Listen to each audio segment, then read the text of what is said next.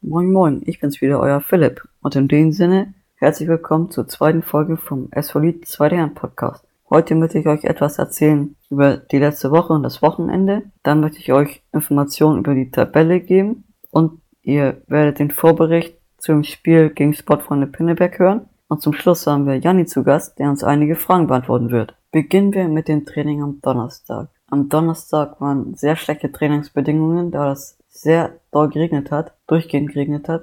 Und deswegen haben wir auch ein sehr bewegungsintensives und laufintensives Training gehabt, damit die Spieler nicht abkühlen. Wir haben auch ein sehr langes Trainingsspiel gemacht. Das hat bestimmt 40 Minuten gedauert oder 45. Das konnten wir auch, weil wir am Wochenende spielfrei hatten und die Spieler sich so mit dem Training am Donnerstag ordentlich auspowern konnten.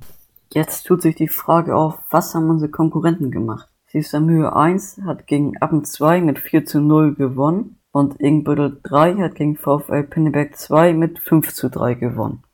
Dadurch hat sich auch in der Tabelle ein wenig was verändert. Und zwar haben wir jetzt nur noch ein Punkt Vorsprung auf Sester Mühe, aber wir haben ein Spiel weniger, also sind wir immer noch leicht im Vorteil. Unser nächstes Spiel bestreiten wir gegen Sportfreunde Pinneberg. Es wird am Freitag um 20 Uhr bei uns zu Hause am Butterberg stattfinden. Jetzt will ich euch mal einen Vergleich zeigen. Und zwar sind wir erster Platz und Sportfreunde Pinneberg ist achter. Wir haben ein besseres Torverhältnis und sind sogar in der Fairness-Tabelle über Sportfreunde Pinneberg da. Und nun können wir auch schon mit dem Interview beginnen. Moin Janni, danke, dass du dir Zeit für das Interview genommen hast. Ja, moin. Ähm, schön, dass ich hier sein darf bei dir in der in der Show, sag ich mal. Ihr seid mit einer super Bilanz an der Spitze der Tabelle. Was ist das Erfolgsrezept?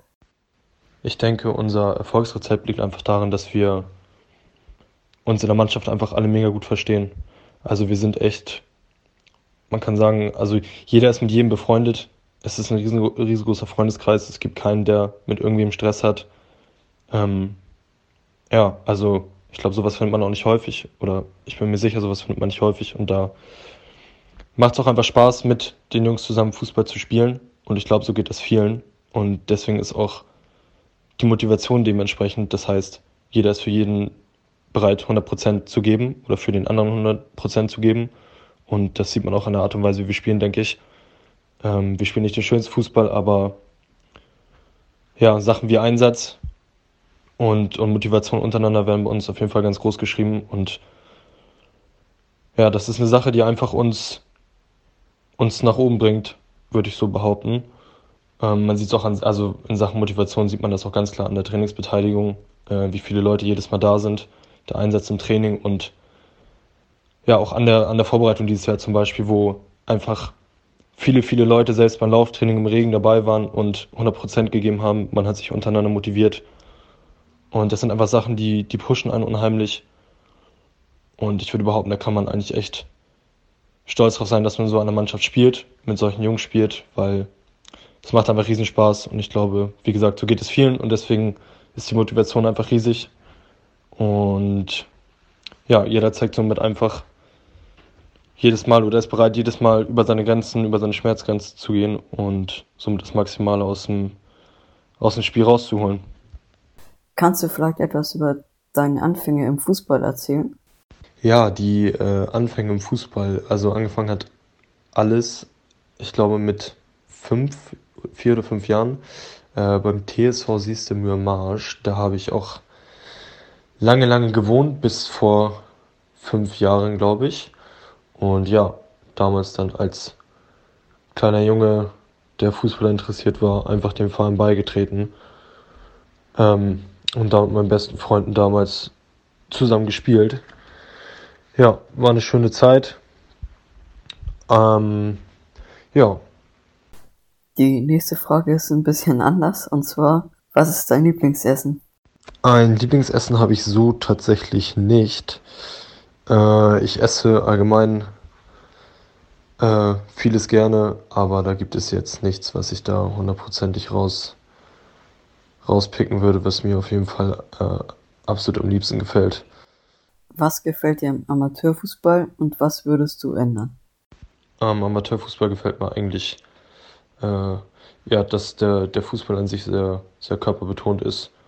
Also da geht es in den Zweikämpfen immer heiß her.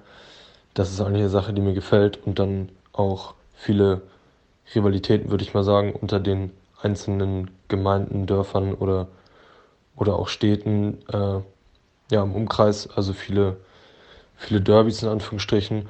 Und dass man auch viele Spieler von den gegnerischen Vereinen schon, schon kennt. Also meistens auch so eine leichte, leichte Freundschaft in Anführungsstrichen da ist.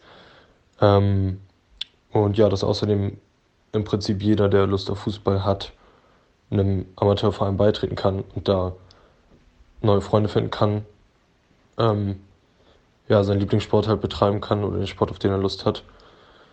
Und ja, vor allen Dingen der, der Punkt halt, dass man an sich viele, viele oder ja, viele äh, neue, nette Leute kennenlernt, mit denen man dann ja, zusammen Fußball spielt. Und ja, so ist es dann auch bei, bei mir der Fall, würde ich sagen. Also durch den Fußball jetzt äh, auf jeden Fall schon so insgesamt echt viele, viele, viele nette Leute kennengelernt. Und ich glaube, das ist die der, ja, der Hauptgrund, was mir am, Amateurfuß, am Amateurfußball so gefällt. Ähm, was ich ändern würde, ist auf jeden Fall die Schiedsrichter, die dann häufig, ja, es ist halt schwer alleine zu pfeifen, aber manche Abseitsentscheidungen oder allgemein Entscheidungen sind dann eher fragwürdig und außerdem würde ich dann aber im selben Zug auch, weil es häufig gegen den Schiedsrichter geht, klar, habe ich selber auch schon gemacht, aber man kann froh darüber sein, dass sich da Leute freiwillig oder halt für einen kleinen Geldbetrag jedes Wochenende hinstellen, die Spiele pfeifen. Und ja, das sollte auf jeden Fall ein bisschen, ist ja auch gerade ein relativ großes Thema an sich. Äh, die Gewalt gegen Schiedsrichter, ja, oder halt das Pöbeln gegen die auch von außen sollte auf jeden Fall mh, mm, ja, ein wenig abnehmen bzw. Äh, vermindert werden. Mit welchem Fußballspieler würdest du gerne mal tauschen und warum? Und ja, mit welchem Fußballspieler würde ich tauschen? Das ist eigentlich relativ klar. Äh, auf jeden Fall mit Lionel Messi. Das äh, fußballische Können würde, glaube ich, jeder einmal gerne haben und auch das, das Ansehen an sich. Also ja, mehr als das Können muss man, glaube ich, nicht als Grund nennen, warum man mit ihm tauschen will. Also meiner Meinung nach der beste Fußballer oder mit der beste Fußballer ähm, den die Welt je gesehen hat oder eigentlich ein klares Ding, da gibt es keine zwei Meinungen. Ja, mit dem würde ich gerne tauschen. Also, ich weiß nicht, ein, zwei Tage im Leben mal die fußballerischen, ähm, ja, das fußballerische Können des, des Lionel Messis haben, das wäre auf jeden Fall mal eine ziemlich geile Sache. Ja, das war schon die letzte Frage von dem Interview. Und jetzt möchte ich euch noch ein paar andere Sachen sagen. Und zwar habe ich in der ersten Folge gesagt, dass Sister Mühe 2 der zweite Platz ist. Aber das ist die erste von Sister Mühe. Das tut mir leid, habe ich falsch gesagt. Und ja, folgt uns auf Instagram. Wir heißen sv-lied-2 und seid doch mal so nett und teilt unsere Seite und gönnt uns mal 100 Follower. Und zum Schluss möchte ich noch sagen, äh, ja, kommt vorbei am Freitag. Wir freuen uns über jeden einzelnen Fan, der uns anfeuert. Und das war es jetzt auch von mir. Ciao, ciao. Nur die SV-Lied.